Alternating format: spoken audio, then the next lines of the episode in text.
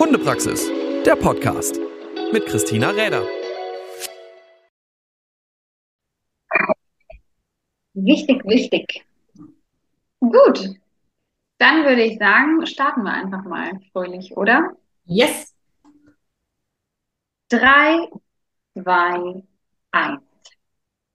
Hallo und schön, dass ihr wieder dabei seid zu einer neuen Folge vom Hundepraxis Podcast. Jetzt habe ich euch die letzten Folgen ganz alleine mit meiner Geschichte ein bisschen gelangweilt und da wurde es doch wieder Zeit, dass mir Interviewpartner gegenüber sitzen, die euch ein bisschen frischen Input von außen liefern. Und für heute habe ich mir da zwei Damen ausgewählt, über deren Insta-Seite ich so beim, naja, man scrollt ja so ein paar Mal am Tag immer mal wieder durch und bin rein zufällig natürlich auf ihrer Podcast-Insta, also ihrer Insta-Podcast-Seite gelandet, nämlich dem Hundezucht-Podcast. Und ich muss ja sagen, im Vorgespräch hatten wir schon so ein paar Fragen. Wir könnten euch, glaube ich, sehr, sehr viel erzählen. Ob das alle hören wollen, wüsste ich nicht. Aber gut, das interessiert uns ja nicht. Und ich freue mich ganz arg, dass Jana Westerfeld und Verena Priller heute hier sich die Zeit genommen haben, mit mir ein wenig über ihr Herzensthema Hundezucht zu sprechen. Schönen guten Abend. Schön, dass ihr da seid. Hallo Christina. Hallo. Ja, ihr lieben zwei, mögt ihr einmal ganz kurz sagen, wer ihr seid und wer sich da so hinter dem Hundezucht-Podcast versteckt? Ja, willst du anfangen, Verena? Nö, fang du mal an. Okay. Ähm, ja, erstmal vielen Dank für die Einladung. Ist für uns ja auch komplett neu, mal als Gast in einem Podcast zu sein. Also super lieb, Dankeschön. Ähm, ja, mein Name ist Jana. Ich bin äh, Tierärztin. Ich arbeite in einem ja, relativ großen Betrieb, was früher auch mal Klinik war. Komme also da mit ganz vielen Tieren ständig in Kontakt. Ich züchte auch selber und zwar die Rasse Sheltie. Das sind kleine Hütehunde, auch im VDH. Das seit, oh Gott, 2000, ja, 2017 war der erste Wurf, genau, ähm, aber in sehr kleinem Rahmen. Also ich glaube, ich habe jetzt zwei Würfe in der ganzen Zeit gezogen, also relativ überschaubar. Und ja, bin leidenschaftliche Agility-Sportlerin und ja, Hundezucht, das ist natürlich, oder das Ganze drumherum ist äh, ja einfach ein sehr schönes Hobby. Genau.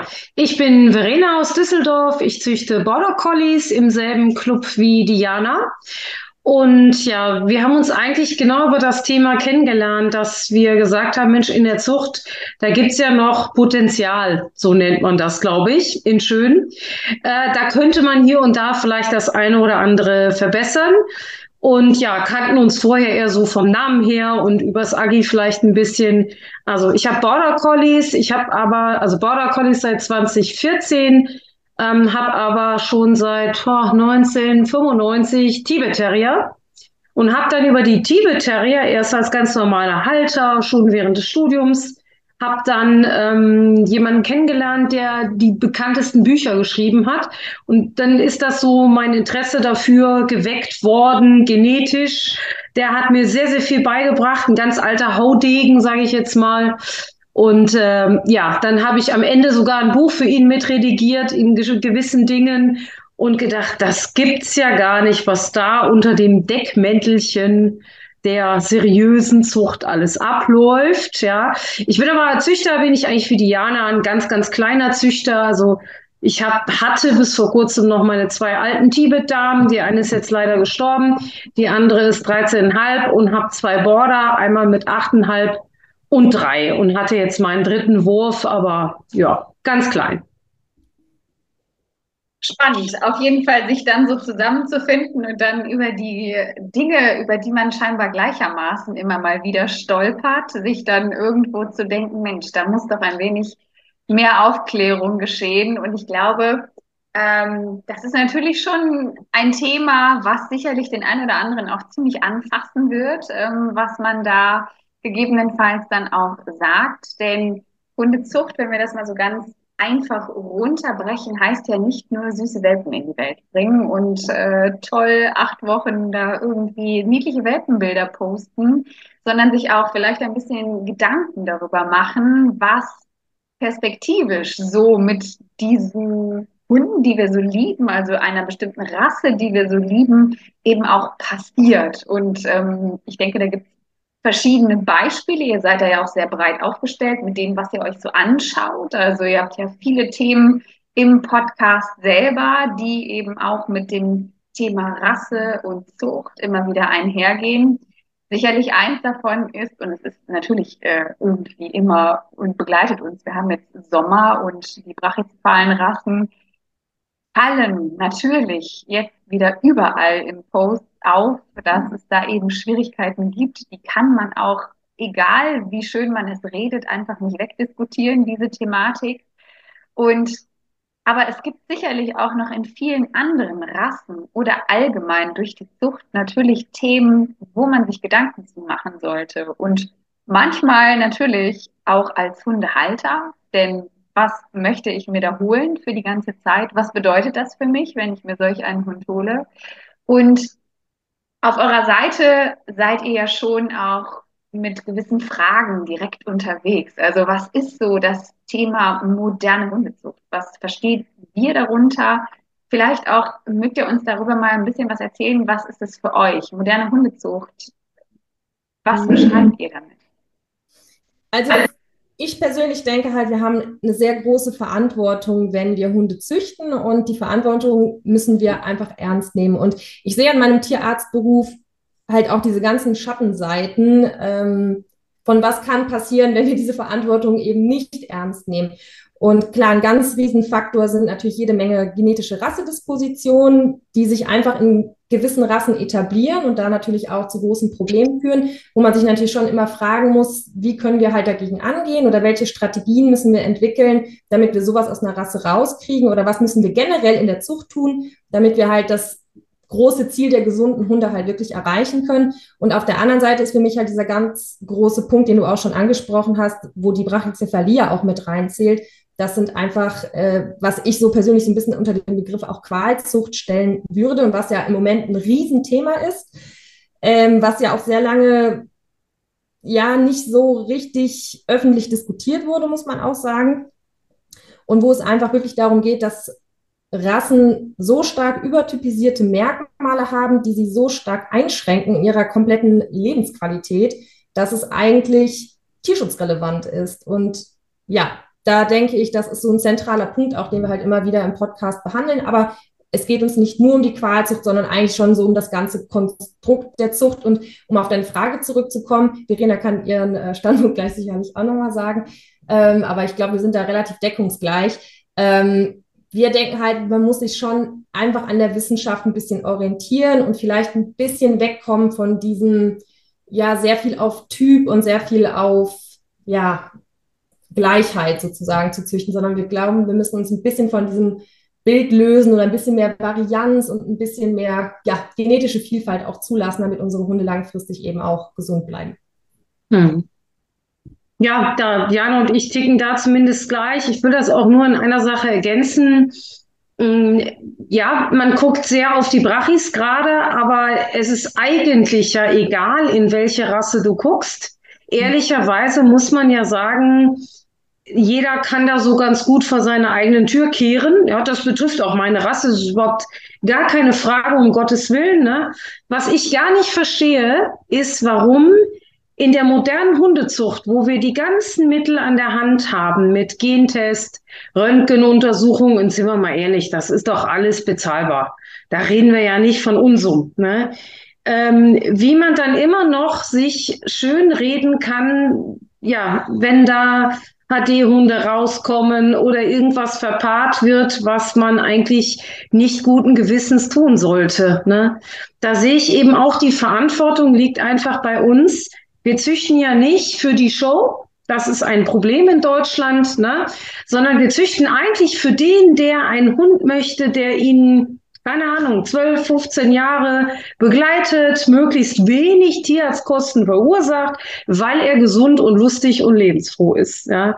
Und das ist für mich moderne Hundezucht. Und ich solidarisiere mich persönlich nur mit den Hunden, und mit den Käufern, die am Ende da stehen mit äh, einem Hund mit Bandscheibenvorfall oder HD mit zwei Jahren kann sich kaum noch bewegen. Das ist für mich äh, auch ganz schwer zu ertragen. Ich bin ja selber als Hundetrainerin und Sachverständige Hunde eben auch damit konfrontiert und ich kriege da echt eine Hasskappe, ne, wenn ich das dann höre, dass wieder na, ein, ein gutgläubiger Käufer denkt, oh, jetzt gehe ich aber zu einem seriösen Züchter und fällt dann doch auf die Nase. Ne?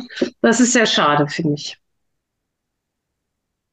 Es ist sicherlich das, oder sicherlich so ein, ein Punkt, dass, äh, den hast du gerade schön gesagt, dass wir ja in erster Linie für die Menschen eigentlich züchten. Also die halt der Großteil, es gibt sicherlich auch viele Menschen, die leben für eine Show. Also ich meine, äh, wenn man jetzt mal nach Dortmund fährt oder wie auch immer und sich da ein bisschen umschaut, da gibt es ja schon Menschen, die wirklich von Show zu Show tingeln. Aber in erster Linie ist der Hund ja immer noch unser Lebensbegleiter. Lebensbegleiter oder hat vielleicht sogar einen Job, den er ausführen soll, weil er mit als ähm, Diensthund irgendwo on Tour ist. Und da wird sicherlich auch nochmal ein ganz anderes Augenmerk darauf gelegt. Aber ähm, wir wissen eigentlich auch alle als Züchter, und das erschreckt mich dann auch immer mehr tatsächlich, so dieses klassische Form follows Function. Also wenn ähm, man weiß, dass der Hund irgendwo ja noch eine Funktion hat oder diese Form damit in Verbindung gebracht wird, dann muss einem ja auch manchmal klar sein, wenn es allein mal um diese Funktionalität eines Bodies angeht, also wie ist ein Hund aufgebaut, wie ist der gewinkelt, wie ist eine Rückenlänge und Beinverhältnis so zueinander, dann haben wir da sicherlich viele Hunde, die auch manchmal einfach dem nicht mehr gerecht werden können, was wir eigentlich von ihnen erwarten. Und das Schlimme ist ja dann eigentlich, dass der normale Hundehalter, der sich einfach nur einen Hund wünscht, mit dem er toll was machen kann, das ja überhaupt nicht weiß. Also äh, ich kann ja nicht erwarten von jemandem, der sich das allererste Mal einen Hund holt in sein Leben, dass der schon weiß, wie das alles zu laufen hat. Winkel rechts, hier vorne, da und so muss die Schulter gewinkelt sein und der dann aber trotzdem ganz viele Sachen mit dem Hund natürlich macht, weil er denkt, boah, cool, ich muss den ja auslasten und das macht auch Spaß und das macht einem Hund ja auch Spaß. Aber wo ist da so der Punkt, wo ihr sagt, Mensch, da gehört für uns echt mehr Verantwortung seitens der Züchter? Oder kann man das überhaupt so auf eine Seite schieben? Oder wo liegt da irgendwo auch so der Punkt, wo man sagt, da gibt es noch was zu drehen? Und ich meine, wir reden hier ja wirklich aus verschiedenen Perspektiven tatsächlich. Ne? Also wir dürfen nicht vergessen, Jana als Tierärztin sieht halt ähm, all diese Fälle, die ja dann irgendwie natürlich nicht nur, um Gottes Willen, aufgrund irgendwelcher Problematiken, die sie so von Hause aus mitgebracht haben, zum Tierarzt müssen.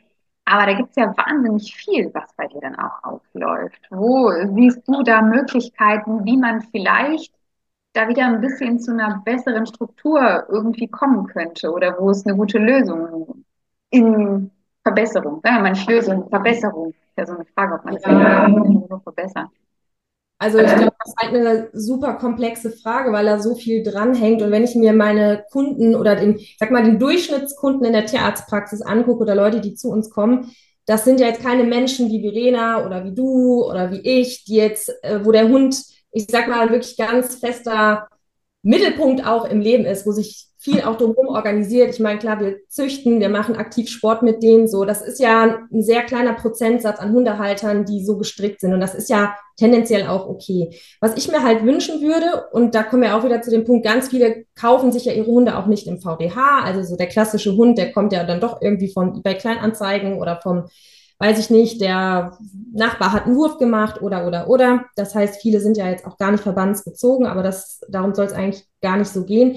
Aber wenn es halt darum geht, Neuhundehalter zu beraten und denen halt irgendwas mit an die Hand zu geben, dann fände ich oder in meiner idealisierten Vorstellung fände ich es halt total schön. Man könnte guten Gewissens sagen, geh in den Verband oder in den Verein, ähm, connecte dich da mit den Züchtern und such dir was raus, wo es gut passt und dann wirst du mit einer sehr, sehr hohen Wahrscheinlichkeit halt dort einen gesunden Hund bekommen. Das wäre sowas, was ich mir wünschen würde, dass das irgendwie Realität wäre, so.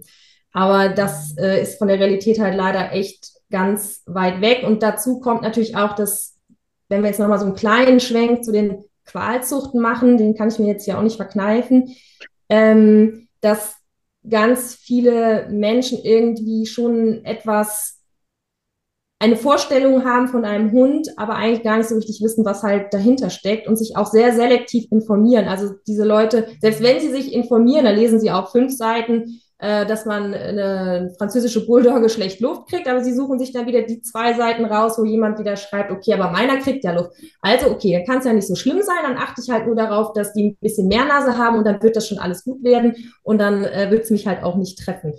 Also da ist schon so eine kognitive Dissonanz irgendwie auch und ich glaube, das macht das Thema halt ähm, super schwer und dass Menschen da auch einfach generell total unterschiedlich gestrickt sind. Also ich wüsste, ich hätte da jetzt gar keine Lösung parat für das Problem. Ja, die Lösung ist halt, entweder schreibst du alles vor in einem Verband, ne? also eine Entmündigung der Züchter, weil du sagst, na ja, sind wir ehrlich, die meisten haben bewiesen, dass es von sich aus nicht hinkriegen. Ne, das, also jetzt mal runtergebrochen in schwarz oder weiß. Das wäre eine Lösung, die man tun könnte und sagt, wenn du das Siegel eines Verbandes haben willst, dann musst du eben das Maximum an Untersuchungen vorlegen. Punkt. Ne? Das könnte man machen. Ähm, ja, oder man belässt es eben in der Hand der der Züchter und hofft, dass sie sich irgendwann ändern. Aber ich persönlich habe die Hoffnung aufgegeben. Nach der Ausstellung in Dortmund, wo ich auch gewesen bin, gab es eine Diskussion, da ging es auch um äh, die Mastino Napolitano. Und dieser Züchter, was der da vertritt, das wäre ja schließlich ein Weltsieger. Und wie ich sowas sagen könnte, der Hund konnte überhaupt nicht aus den Augen gucken. Also ich, also ich weiß gar nicht, wie ich das beschreiben soll. Also so viele Falten, dass er tatsächlich nicht mehr sehen konnte. Sie sehen es nicht. Das ist so ein bisschen, was Jana so, sie sagt, diese Dissonanz in der Wahrnehmung und Realität. Mhm. Und da sehe ich halt so in Jana und mir und auch in dir sicherlich, Christina, so ein bisschen die Anwälte für die Hunde. Ne? dann sagt, das ist mir alles egal, ob du dich da auf die Füße getreten fühlst oder nicht, oder ob jetzt der Herr Oberclub-Funktionär Mucki, in welchem Club auch immer, sagt, äh, das haben wir aber schon immer so gemacht. Ja, ich züchte schon seit 40 Jahren, da wird Zeit, dass du was Neues lernst. Ja. Da muss man dann eben auch mal ähm, Wege gehen, die einen sicherlich nicht immer beliebt machen. Ja. Ja, also wir sind ja nicht auf der Welt, um immer von jedem gemocht zu werden. Und solange wir mit dem gut schlafen gehen können, was wir am Tag von uns gegeben haben, ist ja immer ganz gut. Und ähm, ja, denke ich auch, es muss halt, ähm, also sagen wir mal so, ich liebe halt Hunde, ich glaube, seit ich auf die Welt gekommen bin. Und das hat mir irgendwie, musste ich mir das nicht beibringen, das war halt so. Und wenn man dann natürlich so Wesen vor sich sieht, die äh, teilweise wirklich darunter leiden, manche ja nicht unbedingt, aber doch einige schon, ähm, dann ist es sicherlich auch an der Pflicht zu sagen, ähm, und wenn man es nur sagt, aber man kann es halt nicht zurückhalten. Und mhm. ähm, es ist schon erschreckend, auch in unseren Retrieverkreisen, wie wenig sich so für dieses Thema Allgemeinfunktionalität, Gesundheit und Co. tatsächlich manchmal äh, so interessiert wird. Ähm, ich äh, darf natürlich keine Namen nennen, aber das ist, äh, wenn zum Beispiel, also gut, den Namen darf ich nennen, denn äh, ich glaube, Professor Martin Fischer, der ist ja doch dem einen oder anderen sicherlich ein Begriff. Und ähm, irgendwie sollte oder war die Idee, mal äh, ein Seminar mit ihm zu organisieren in einem Rassehundeverein, dessen Namen ich jetzt nicht nennen möchte. Tatsächlich nicht, in dem ich angehörig bin. Aber ähm, da war nicht so wirklich großes Interesse. Das äh, fand ich doch sehr erschreckend. Also so in, äh, in Züchterkreisen dann zu sagen, nö, warum soll ich mich mit neuen und wahren Dingen befassen? Das ist ja immer das Schlimme, wenn man das dann irgendwie nachvollziehen, beweisen und belegen kann, dann ist ja immer das, der Punkt, da kann man halt nicht mehr dran vorbeigucken. Das ist dann immer so das, äh, was dann natürlich leider zur Wahrheit kommt. Aber gut, also müssen wir einfach weiterreden und weiter das Ganze natürlich auch ein bisschen hinaustragen. Also dafür schon mal auf jeden Fall ein großes äh, Danke für diesen Podcast, äh, denn ihr habt so ein paar Schlagwörter auch auf der Seite, wo ich denke, okay, die müssen wir heute natürlich auch noch ein wenig dazu nehmen. Ähm, Jana, magst du vielleicht mal so vielleicht so ein paar Sachen sagen. Jetzt wissen wir ja, ähm, Brachycephalie, ein Punkt, das kann sich eigentlich fast jeder mittlerweile vorstellen. Ähm, also Vielleicht leider noch zu wenige, aber ja. Ja, leider noch zu ja. wenige, aber ja, ganz kurz. Im Grunde gibt es bei diesen Hunden fast bis gar kein Kühlsystem mehr äh, in der Nase, weil die anatomisch nicht mehr vorhanden ist. Es ist ja nur ein Punkt derer, die immer in Schwierigkeiten nachkommen. Ähm, so dass sie einfach bei hohen Temperaturen überhaupt keine Möglichkeit mehr haben, ihren Körper noch irgendwie zu kühlen, weil einfach kein System mehr dafür da ist. Ähm, das ist mal so das Schlimmste, was jetzt dann im Sommer immer passieren kann und die ganzen Folgen davon und Co.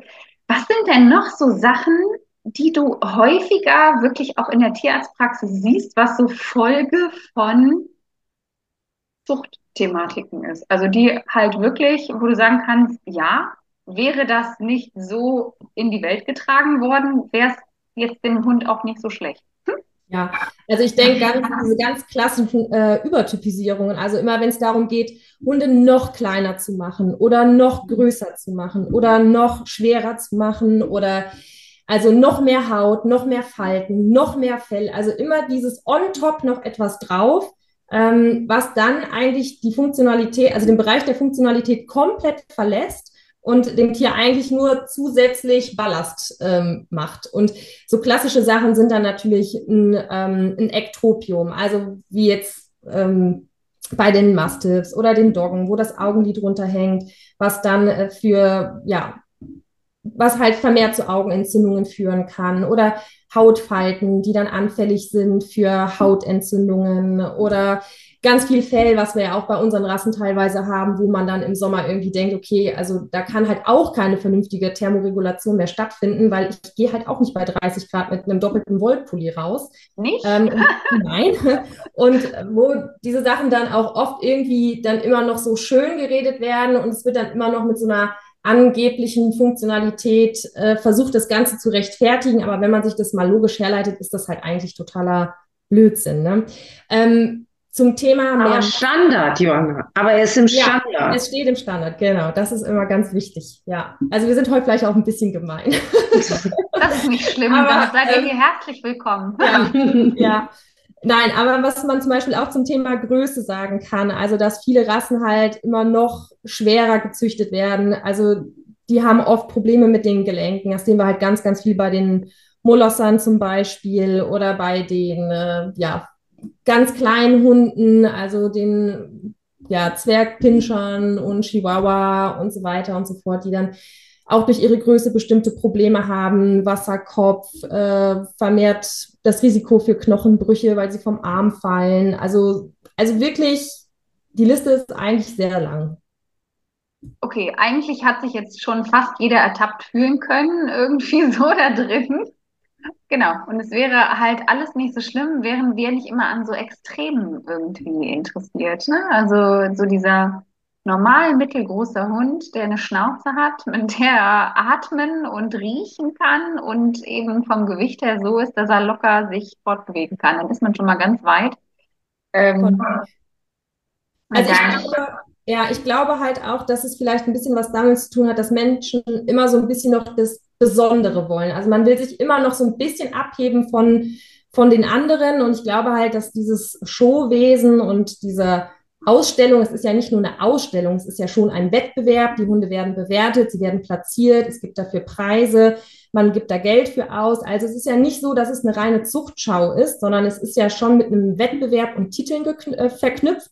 Und das verleitet natürlich schon dazu, dass man sich ja von den anderen seiner Rasse immer ein bisschen abheben muss. Und ich glaube einfach, dass das in den letzten Jahrzehnten, in der Zeit, also die Hundezucht so systematisch mit diesem ganzen System betrieben wird, natürlich einfach dann immer wieder zu dieser Übertypisierung in manchen Bereichen geführt hat. Und bei manchen Rassen hat das halt ganz viel kaputt gemacht. Bei manchen Rassen ist es noch nicht so dramatisch, aber ich glaube, dass man theoretisch in fast jeder Rasse wenn man da genauer hinguckt, Punkte finden wird, die mehr oder weniger nicht mehr dem eigentlichen Ursprungstyp entsprechen.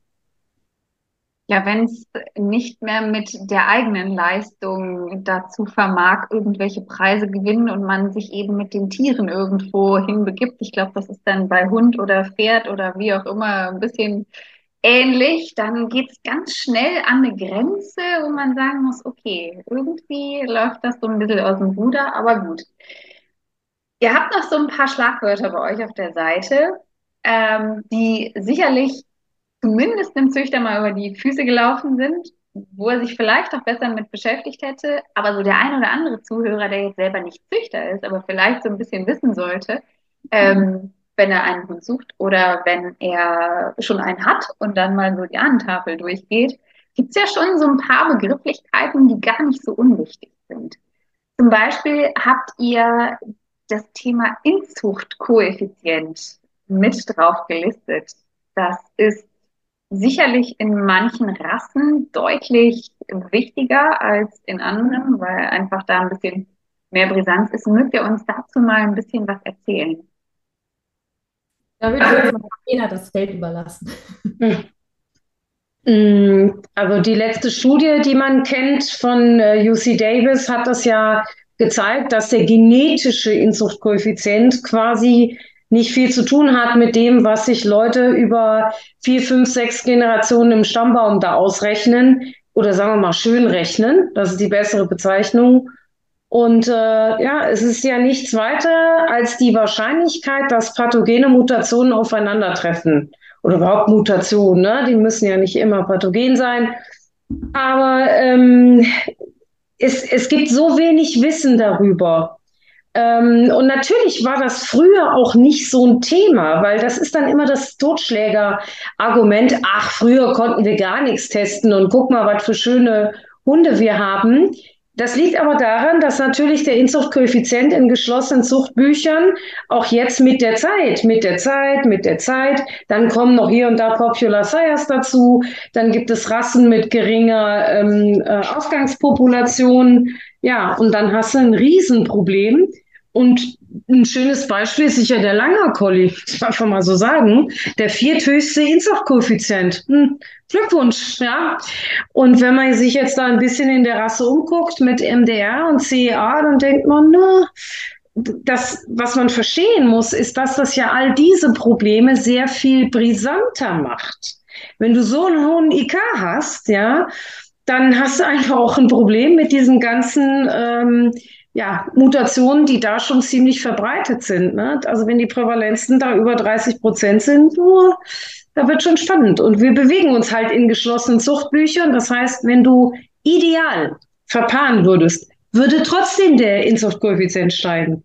Versteht aber irgendwie der eine oder andere gar nicht. Ja, vielleicht will er es auch nicht. Ich weiß es nicht. Aber wenn du dann noch Popular Sire verwendest und dann weißt, dass ja nur zehn Prozent ungefähr von der Rasse überhaupt in die Zucht gehen, ja, dann wird es schwierig. Ne? Also das ist so eine Folge, die wir schon lange, lange machen wollen und die schon lange eben gefordert ist. Aber es ist so ein riesiges Thema. Und das Problem ist, dass das Wissen darüber auch echt, ähm, ja, äh, ich darf jetzt nicht rudimentär sagen, aber es ist eben bei vielen leider Stammbaum begrenzt. Also ich nehme jetzt mal unsere Datenbank, die rechnet fünf Generationen. Und wenn ich mich jetzt dann da vorne hinstelle ähm, und dann präsentiere, wie viel niedrigen Inzuchtkoeffizienten haben, dann kannst du eigentlich nur noch mit dem Kopf schütteln. Das sagt überhaupt nichts, fünf Generationen. Das hat auch ein Dr. Bauer von Laboclean gerade in einem Vortrag gesagt. Das hält aber nicht äh, einen der Rasseverantwortlichen davon ab, in dem Vortrag danach zu sagen, wie toll wir doch vom IK dastehen. Aber da fragst du dich doch echt, ja, mich wundert nichts mehr. Ne? Scheuklappen.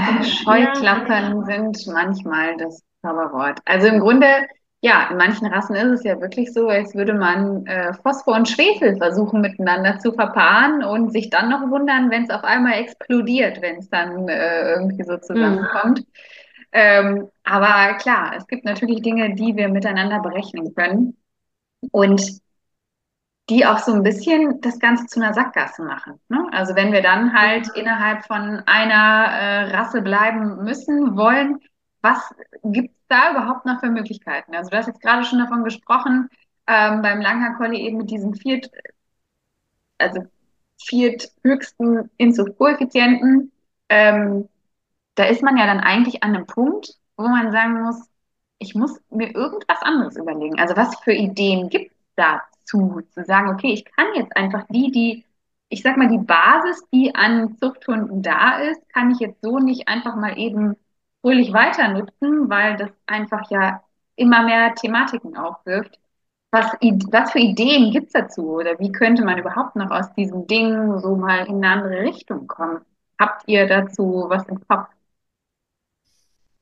Willst du, Jana? äh, ja.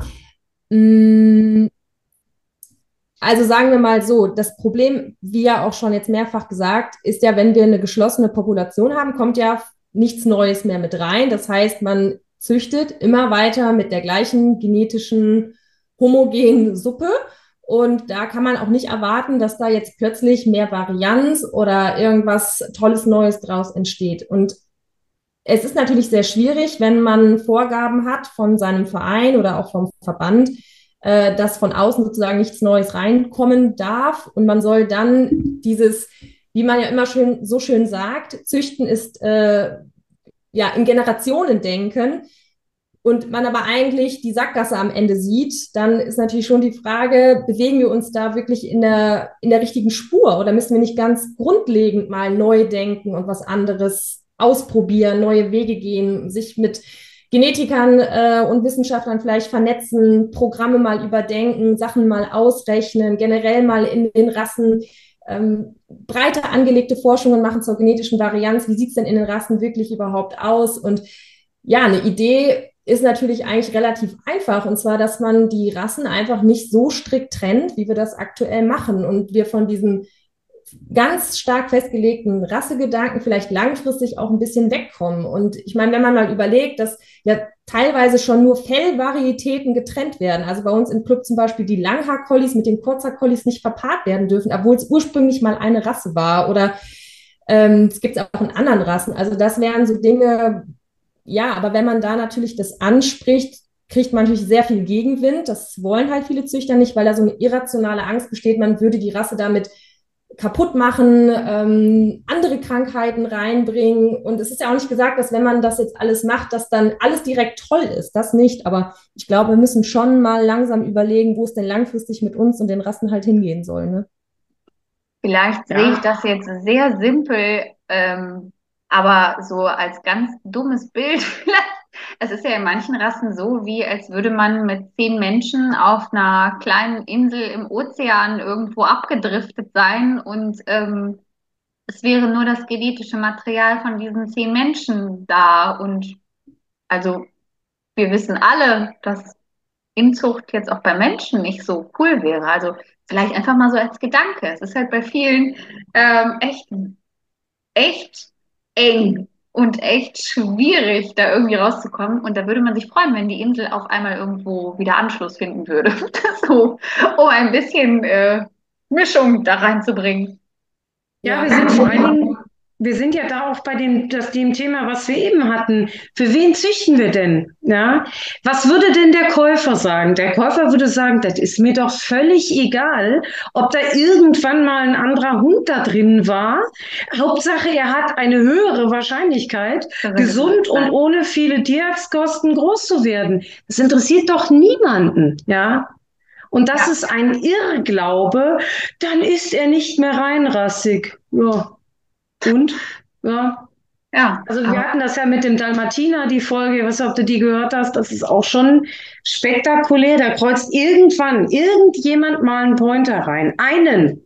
Und schafft es, dass dieses Gen für diese Steinbildung äh, rausgezüchtet werden kann. Und der Hund sieht natürlich seit ewigen Zeiten schon lange wieder aus wie ein Dalmatiner. Kannst du gar nicht mehr unterscheiden. Und es hat 35 Jahre gedauert, bis die dann irgendwann über Amerika anerkannt werden konnten. Da weißt du ja, worüber du da redest. Mhm. Sehr träge, dieses, dieses Ding. Nett gesagt, ja. Jetzt könnte man ja meinen, dass wenn all diese Rassethemen so doch mit vielen gesundheitlichen Problematiken ja auch äh, manchmal einhergehen können, äh, dass Mischlinge gesünder sind. Ist da was dran?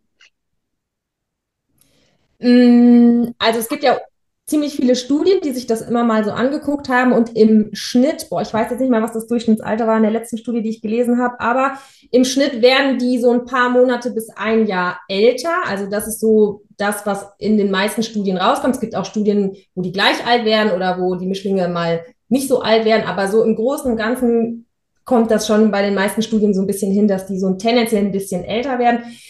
Ähm, jetzt muss man natürlich dazu auch sagen, da muss man natürlich auch ein bisschen bedenken, dass bei den äh, Rassehunden oder man muss sich dann auch vielleicht mal angucken, was gilt denn da als Mischling und was gilt da als Rassehund. Ich finde, diese Studie muss man eh immer mit sehr viel Vorsicht interpretieren. Ich finde jetzt nicht so rein aus der tierärztlichen Praxis, aber das ist jetzt auch rein objektiv, äh, subjektiv gesprochen, äh, dass die Mischlinge jetzt per se die gesünderen Hunde sind. Die kommen auch mit uns äh, mit HD, mit ED, mit äh, Rückenproblemen, mit Allergien, mit Autoimmunerkrankungen. Das ist jetzt nicht so, dass die für mich jetzt tendenziell der gesündere Hund sind. Und ich würde ja auch nicht im VDH züchten, wenn ich nicht generell von der Rassehundezucht irgendwie auch überzeugt bin. Also ich glaube schon, dass man bestimmte Rassen oder bestimmten Typen von Hunden gut in einem Verband züchten kann und dass die Strukturen in einem Verband, die sind ja nicht schlecht. Es ist ja nicht schlecht, eine Datenbank zu haben. Es ist nicht schlecht, Hunde zu untersuchen. Es ist nicht schlecht zu wissen, wie die Ahnen sind. Ähm, ein Gefüge zu haben, wo man Hunde auch mal bewertet. Wie sind die aufgestellt vom Gebäude? Was können die leisten? Das ist ja tendenziell keine schlechte Struktur.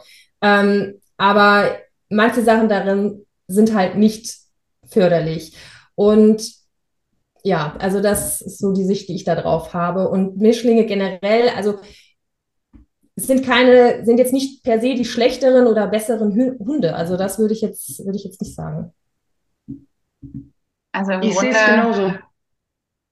Im Grunde so ein bisschen, was kommt ja auch darauf an, welche Rassen da so mit beteiligt sind und welche ja. Positionen die mit in den Topf geworfen haben.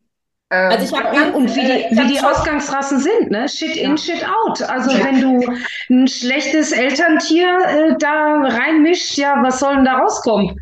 Also du hast vielleicht noch einen Heterosis-Effekt in der F1, ja, aber danach wird es dann auch schon wieder finster. Das ist ja auch diese, ich, ich bin überhaupt kein Dudelwäscher, ne? Wenn irgendeiner irgendwas dudeln möchte, soll er das machen, ist mir völlig egal. Ich werde sie nicht kaufen.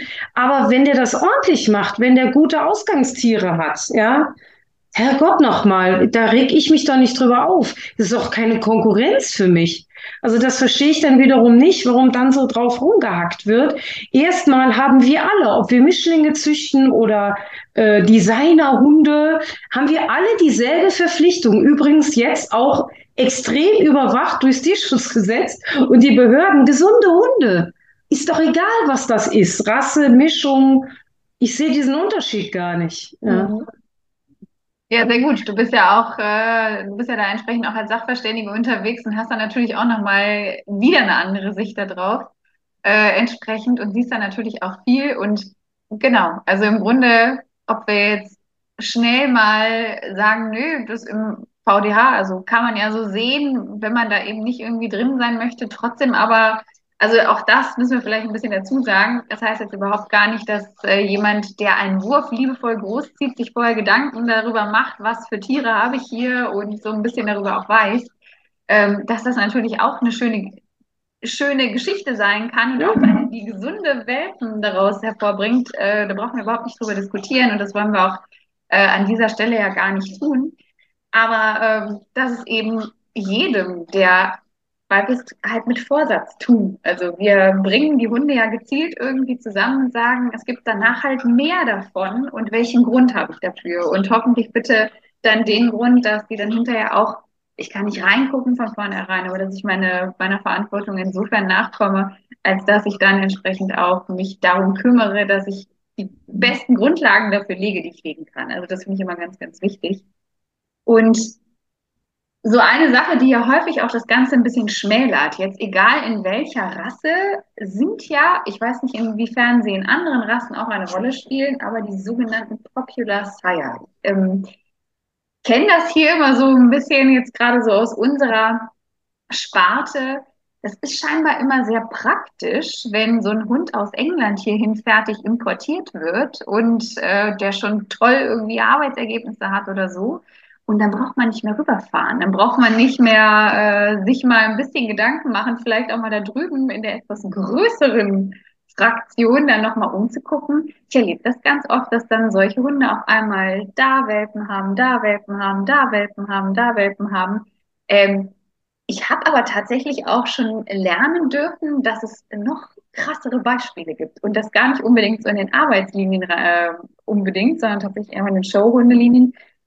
Was ist so Popular Sire? Sag doch mal, was das für euch ist und also welche Größe erreicht sowas teilweise? Also ich glaube, man muss da vielleicht für die Leute, die jetzt überhaupt nicht so in diesem ganzen Züchter-Game sind, vielleicht tatsächlich das Wort auch einmal ähm, erklären, weil im Prinzip sind damit ja Rüden gemeint, die sehr populär sind und ähm, ja, extrem häufig genutzt werden. In Deutsch, keine Ahnung, der Professor Friedrich hat da ja das Wort äh, Matador, was hat er gesagt, Matadorzucht oder ja, Matador, ja äh, so hat er es ja in seinem Artikel äh, da aus dem letzten September beschrieben. Und das Problem ist natürlich, dass es einfach sehr populäre Rüden sind, die bestimmte gute Eigenschaften mitbringen und dann von den Züchtern übermäßig viel genutzt werden. Das heißt, da wird dann nicht mehr nach links und rechts geguckt, sondern es wird dann zu hundertenfach dieser Rüde genutzt und immer wieder mit unterschiedlichen Hündinnen angepaart. Und das Problem ist natürlich, dass wir den Genpool dadurch ja noch weiter einschränken, weil ja ein Hund sich unverhältnismäßig oft sozusagen reproduziert. Und ähm, wir ja manchmal auch gar nicht absehen können, was der denn dann in der zweiten oder dritten Generation dann auch wieder in die Rasse bringt. Ne? Also manche Defekte, der kann ja für irgendwas ein, ja, ein Träger sein von bestimmten Defektgenen und äh, man weiß es vielleicht zu dem Zeitpunkt noch gar nicht und er hat sich dann aber so oft in der Rasse schon durchgesetzt und vermehrt, dass es dann hinten raus natürlich auch wieder zu einem großen Problem wird. Und also ich kenne in meiner Rasse, und ich glaube, da gibt es aber auch noch ganz andere Zahlen, durchaus Rüden, die haben weit über 100 Nachkommen. Also ja. Das, das hängt natürlich immer von der Population ab. Bei Schäferhunden ist das Pillepalle. Ne? Mhm. Das ist gar nichts. Ja? Aber es gibt auch andere Rassezuchtverbände, zum Beispiel die Keukerhund hier, die beschränken auf Welpenanzahl. Was ich gar nicht verkehrt finde, weil du kannst ja zehn Würfe haben mit jeweils nur zwei Welpen, das Klar. ist ja dann nicht viel, ne? Und die sagen eben 60 Welpen und dann ist erstmal Feierabend mit Antrag, vielleicht auch noch ein Wurf. Aber das sind für mich ist eine vernünftige Steuerung einer Zucht. Ja, da wird langfristig gedacht. Und wie Diana schon sagt, das Problem kriegst du ja in fünf, sechs, sieben Generationen, je nachdem, wie groß deine Rasse eben ist. Ja, dann finde mal was, wo dann dieser Hund nicht mit drin ist. Mhm. Klar kannst du es dir schön reden und sagen, ja, ist ja jetzt fünf Generationen her, aber ja, was einmal verloren ist, ist verloren. Das ist halt auch ganz schwierig, so in den Kopf reinzukriegen. Mal abgesehen davon, dass eben die bis dato unbekannten Krankheiten äh, einen verheerenden Effekt haben können. Wir haben es beim Border Collie mit dem EAOD. Das ist jetzt die neueste Krankheit, die da eben entdeckt wurde und jetzt testbar ist. Äh, die Hunde werden taub. Ja, also mhm. irgendwann so ab drei Jahren setzt ein Hörverlust ein. Und das mhm. weiß man jetzt im Nachhinein auch, dass das einige Popular Sires unfassbar verbreitet haben und auch welche, wo du wirklich in bestimmten Richtungen, wenn du da züchtest, also auf Leistung züchtest, äh, ja, da suchst du schon Stammbäume ohne. Und das ist zum Beispiel ein Hund, den habe ich, den werde ich nie in meinen Stammbäumen haben, weil mhm. ich den nicht haben will. Ja, ja also das ist schon, äh, also das kann ich tatsächlich aus dem, also wenn ich jetzt für meine gelbe Hündin äh, einen Rüden suche, da habe ich wirklich gelben Arbeitsrüden suche da habe ich schon ein bisschen Schwierigkeiten, einen Stammbaum zu finden, wo der Uropa nicht mit drin ist. Also das ist äh, immer so ein Ding, wo man dann echt jedes Mal, okay, und immer was einen so anspricht, denkt man, oh nee, da ist er schon wieder hinten. Mm. Also, ne? Und wo ich dann sage, nee, den will ich auf gar keinen Fall noch mal ein zweites Mal mit drin haben, ist schon schwierig. Und ähm, ja, leider so, ich weiß es nicht. Ich weiß gar nicht, was da so eine Rolle spielt, aber das ist halt wirklich so, sich darüber keine Gedanken machen, was für Auswirkungen es haben kann auf die Generation. Manchmal weiß man es dann irgendwann und denkt dann, ach du liebe Güte, ne, so bei den Retrievern, oh, EP und äh, was es dann noch so alles Schönes gibt. Und das fällt dann halt erst relativ spät aus. Und bis man dann mal irgendwann dahinter kommt und dann mal sehen kann, ui, wer ist denn da alles drin mit beteiligt? Oh, da werden aber noch ein paar hochgehen. Ähm, schon echt eine heiße Kiste. Und ich glaube, Wir könnten uns ja hier stundenlang unterhalten. Äh, ich finde das sehr spannend mit euch zu äh, tatsächlich. Aber wir sind schon auf jeden Fall gut hier mit unserer Zeit fortgeschritten.